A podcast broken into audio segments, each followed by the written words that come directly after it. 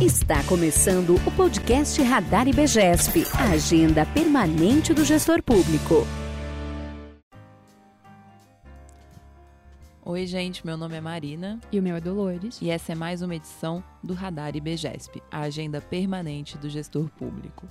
Hoje a gente vai falar de um tema que causa intensas discussões no cenário brasileiro, que é governança corporativa. E para isso a gente tem um grande convidado, que é o Alex, e que a Dolores vai apresentar para vocês agora.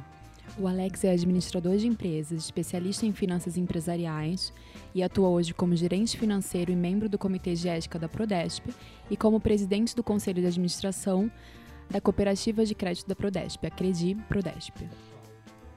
E é isso aí, antes de começar esse grande papo aí com o Alex Silva, da Prodesp, eu queria lembrar a todos de convidar os amigos e os colegas de trabalho para se inscrever no nosso podcast, que a gente está cada dia procurando mais pautas legais para trazer aqui. Então, com vocês, Alex, dá um oi aqui para a galera. Tudo bem, pessoal? Prazer aí estar com vocês aí, esse bate-papo. A gente está muito feliz com a sua presença. O Alex é uma pessoa que a gente estava querendo há tempos trazer para cá. E para começar, eu queria que você falasse um pouquinho sobre o trabalho que você faz na Prodesp, para a gente, antes de introduzir né, o tema de governança corporativa, tentar entender um pouquinho o seu contexto e como você se encaixa nesse tema, nessa temática. Na verdade, eh, eu estou na Prodesp desde 2005, né, empresa pública aí de o EGOV do Estado de São Paulo. E a minha atuação hoje lá é como gerente financeiro, mas a Prodesp, assim como todas as empresas públicas, a partir da, da Lei 13303, a gente teve que se adaptar aí a diversas regras de governança corporativa. Uh, como eu já, já atuei né, como professor aí muitos anos em, em, matéria de governança corporativa, então eu fiz parte do grupo de trabalho para a implantação dessa lei. Então, na Prodesp, uh, efetivamente, e também colaborando com outras empresas que a gente chama de co-irmãs, que são as empresas públicas do Estado de São Paulo, a gente todos tiveram que correr aí, porque a lei das estatais tinha dois anos, né, para a gente implementar, correndo para a gente entender um pouquinho o que, que a legislação obrigava e o que a gente tinha que entregar. E aí, num segundo momento, que é o que nós estamos até hoje, é, verificando um pouquinho o que era a obrigação, mas agora a prática, ou seja, como fazer bem aquilo que a gente tinha que entregar como documentação. Então, esse é basicamente o papel. Aproveitando que o Alex falou, ele também é nosso professor no IBGESP do curso Formação de Gestores Públicos de Empresas Públicas e Sociedade de Economia Mista. Então, se vocês tiverem mais curiosidade sobre esse tema, vão lá no nosso site para checar. Isso. É, Alex, explica um pouquinho o que, que fundamenta a Lei 13.303 de 2016 e para quem não entende nada sobre ela, dá uma breve explicadinha só para a gente introduzir o tema.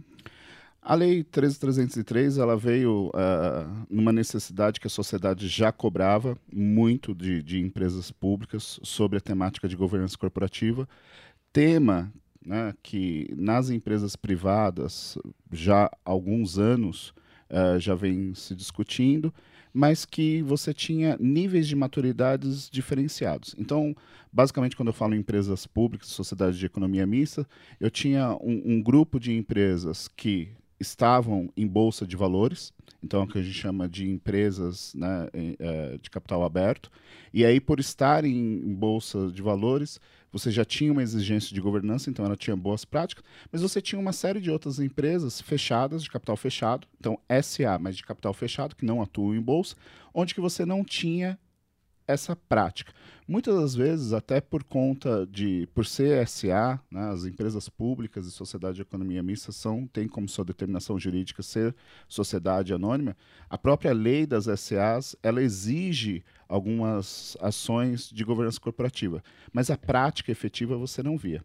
Então, com a lei das estatais, a 13303, ela vem como todo cenário mundial aí, um, um anseio da sociedade, ela vem exatamente para cobrar, para fazer acontecer. E aí ela traz o quê? É, é, qual era é, essa aclamação da sociedade? Então, é, em governança corporativa, nós temos estudos que, que falam sobre o problema de agência. Ou seja, a pessoa que manda, ela não está no dia a dia da empresa para fazer. Uhum. Então, ela precisa delegar isso para alguém. Quando ela delega isso para esse alguém, será que esse alguém está na mesma base de quem manda? Ela está no mesmo objetivo?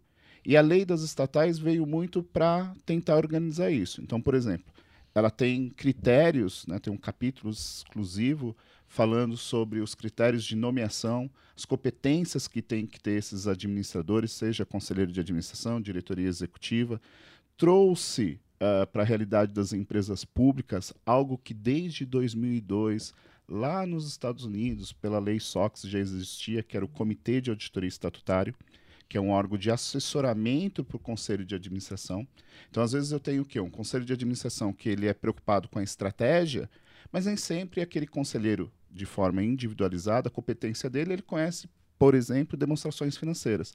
Ah, então eu tenho um comitê de auditoria estatutário que ele tem como obrigação, posto na lei das estatais e, e outras legislações, que ele tem que se responsabilizar pelo monitoramento dessas demonstrações. Então, nada mais justo que ele faça o quê?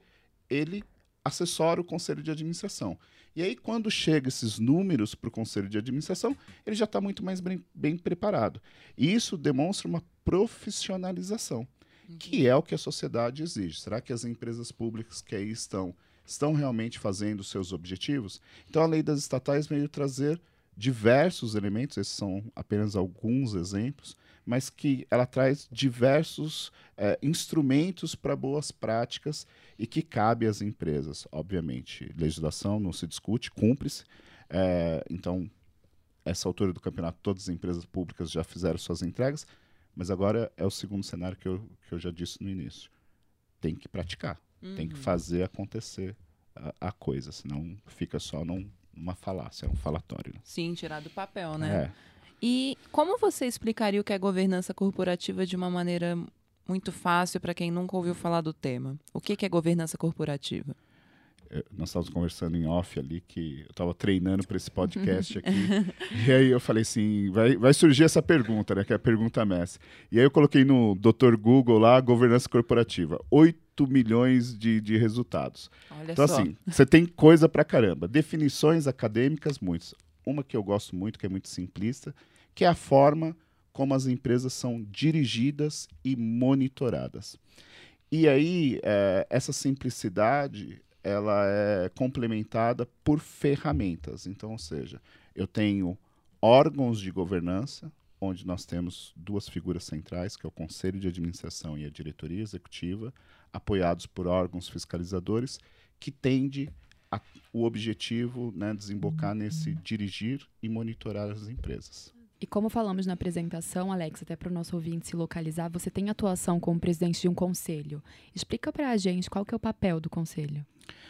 É, o conselho de administração, ele, o papel dele é estratégico. Então, seja qual for o tipo de instituição que nós estamos falando, empresa pública, empresa privada, cooperativa de crédito, que é o meu caso, papel do conselho de administração ele é um papel estratégico. É ele que determina, por meio de um colegiado, então são decisões é, dentro de uma reunião né, de conselho, ele determina para onde que a empresa vai. Então, ou seja, o que, que vai acontecer daqui cinco anos? O que, que essa empresa, o que, que ela vai estar tá fazendo? Da onde que ela vai estar tá tirando seu sustento? Que negócio que ela vai estar tá explorando? Isso é uma responsabilidade do conselho. O conselho tem que acabar dessa, desse monitoramento, saber para onde que essa empresa vai. Mas não é o papel dele executar. Haja visto que dentro dos agentes de governança você tem o quê? A diretoria executiva para executar. Então, o conselho de administração, o papel dele é totalmente estratégico. E, e é importante ressaltar que a, a importância mesmo né, desse conselho, porque ele é o elo de ligação entre os sócios, os verdadeiros donos da empresa e a diretoria executiva que faz acontecer. Eu lembro que numa reunião pedagógica que a gente teve lá atrás, fazendo curso, você fez uma distinção para mim do que seria administração direta e indireta. E agora você volta com essa questão da sustentabilidade do negócio. É, retoma com o nosso público. Como, que, como assim que a administração indireta tem um negócio, uma gestão de negócio? É, uh, quando a gente, voltando um pouquinho os conceitos que nós falamos lá atrás, né, Dolores? É, é, administração direta é o que está totalmente ligado, serve a, a, a, ao ente ali, Estado, município, né, União. E aí a administração indireta, né, onde que ela, ela tem uma maleabilidade maior, onde que as empresas elas vão estar localizadas nesse setor. É a partir daí onde que o governo, por meio de lei que criou determinadas empresas, ele consegue fazer execuções. Então, o nosso negócio, inclusive o curso que nós estamos aí né, é, montando, é, ele está focado nessas empresas que está na administração indireta. É, é um, um, local muito mais nebuloso, por quê? É, ele segue muitos critérios de, de direito privado, então vou pegar algo do meu umbigo aqui, que é finanças. Contabilidade. Na direta aqui, em empresas, nós estamos falando de contabilidade de direito privado. Nós estamos falando de contabilidade pública. Então, nós estamos falando de orçamento de Estado. Aliás, as empresas públicas com melhor desenvolvimento são as empresas não dependentes. O que, que é não dependente? Não depende de recurso nenhum do Estado. Ela tem autonomia pela geração do seu negócio de colocar o dinheiro do que é necessário. E aí a gente volta fazendo ping-pong com governança corporativa desse, dessas empresas. Ou seja, uh, eu não crio empresas, segurando um pouquinho aqui de empresas, distinguindo empresas públicas, qualquer tipo de empresa. Eu não crio empresa para ela morrer amanhã. Uh, exceções muito específicas de negócio, a empresa ela não tem data para acabar. Aliás, se espera-se da empresa uma longevidade, uma perenidade. E isso é feito através do quê? de um, uma boa direção, de um bom monitoramento. E aí a gente volta do conceito de governança. Então, empresas com mais governança corporativa, ela tende a atingir essa longevidade. Essa longevidade, ela passa necessariamente por quê? Ter recurso para fazer as coisas. Se a empresa existe e ela depende que a administração direta repasse recursos para ela, qual autonomia que ela vai ter? Então, uh, no nosso negócio aqui, empresas perenes, com boa governança, com boa administração, é o que vão dar maior retorno para a sociedade. Muito bom, obrigada. Então a gente viu que existe uma relação muito intensa entre governança corporativa e estratégia, né? E o que eu queria saber é que estratégia a gente pode ver no plano mais micro para o gestor público levar para o dia a dia essas boas práticas da governança corporativa? Que sugestão você dá a esse gestor público? É, o que nós temos aqui, uh, e aí eu acho que eu sou muito suspeito em falar, porque eu sou um, né, um grande fã de governança e, e entendo que a lei das estatais ela traz aí um casaco muito forte para se proteger uh, de atitudes incorretas ou questionáveis. Partindo desse conceito, uh, na lei das estatais existe um dos instrumentos que é o plano de negócio e estratégia de longo prazo. Então, uh, quando nós falamos aqui de conceito de governança corporativa, eu me arrisco a dizer assim que quem se formou até os anos 2000 dificilmente ouviu em sala de aula falar em governança o termo encapsulado como governança corporativa. Ele ouviu práticas de governança em diversas outras disciplinas. E aí, nesse conceito que nós estamos falando, eu trago, por exemplo, desde 1976, que é a origem da lei das SAs, ele já falava em conceitos que estão é, fragmentados da governança. Responsabilidade do administrador, responsabilidade específica do conselho de administração. Porém, essa responsabilidade ela ficava muito ali no papel. Olha, você tem que ser uma pessoa probo, você tem que é, observar as finanças da empresa, você tem. Esse você tem, quando você joga aqui no conselho de administração, como dissemos, é um colegiado, muitas das vezes a responsabilidade individualizada se esconde nesse, nesse colegiado. Uhum. E aí, com a lei das estatais, especificamente né, para as empresas públicas aqui, esse plano de negócio obriga que esses administradores escrevam um documento falando quais são as estratégias de cada empresa, avaliando os riscos e as possibilidades. Então, hoje, toda empresa pública, entre no site dela, tem que estar publicado esse plano de negócio. E aí, voltando à tua pergunta, é muito difícil falar qual a estratégia de cada empresa. Cada empresa tem o seu negócio uhum. e aí somente quem ali está sabe para que caminho que ele deve levar. Aquele conceito que eu falei, daqui cinco anos essa empresa vai ter recursos aonde? Da onde? O que, que ela vai fazer? Mas nesse plano de negócio, esse conselho tem que declarar. E ele declara sobre o princípio da publicidade. Então, assim, uh, eu tinha um professor, uh, tempos de, de né, graduação de direito, onde ele falava que a lei é linda, porque quando a lei é concebida, ela foi concebida para que tudo funcione perfeitamente. Na prática, nós temos N variáveis que isso tem um desenrolar. Nesse desenrolar é o que eu trago. A lei exige que esse conselho escreva essa estratégia ela exige que a empresa publique no seu site. Falta uhum. quem aqui? A sociedade que é interessada nessas empresas, fazer a leitura desses documentos e cobrar que aquela estratégia que ele mapeou, que ele definiu para onde que vai, ela seja cumprida. Porque a gente não pode esquecer que é empresa pública, feita para todos. Sim. Né? Então, uh, nesse sentido de estratégia e, e, obrigação de descrever, assinar e colocar responsabilidade, isso fica muito mais latente, porque se ele não cumprir, ele pode ser cobrado pela sociedade. Então, a lei tanto traz ferramentas de controle e transparência para a estatal, como ela também protege o gestor público que está caminhando nessa estratégia. Sim, Fica bem sim, mais fácil de trabalhar. Sim, sim. Então a gente falou um pouco sobre o conselho e lá no comecinho a gente falou sobre diretoria executiva. Qual que é a relação desses entes dentro da administração indireta? Total, né, Dolores? Porque, uh, como eu disse aqui, conselho de administração, estratégia. Ele é o elo forte entre o sócio e a execução da empresa. Só que não dá para ter ingerência. Sim. Se o conselho de administração começar a querer planejar e começar a querer executar, a coisa não anda. Né? Mão direita querendo fazer mão esquerda. Não, não vai dar muito certo isso.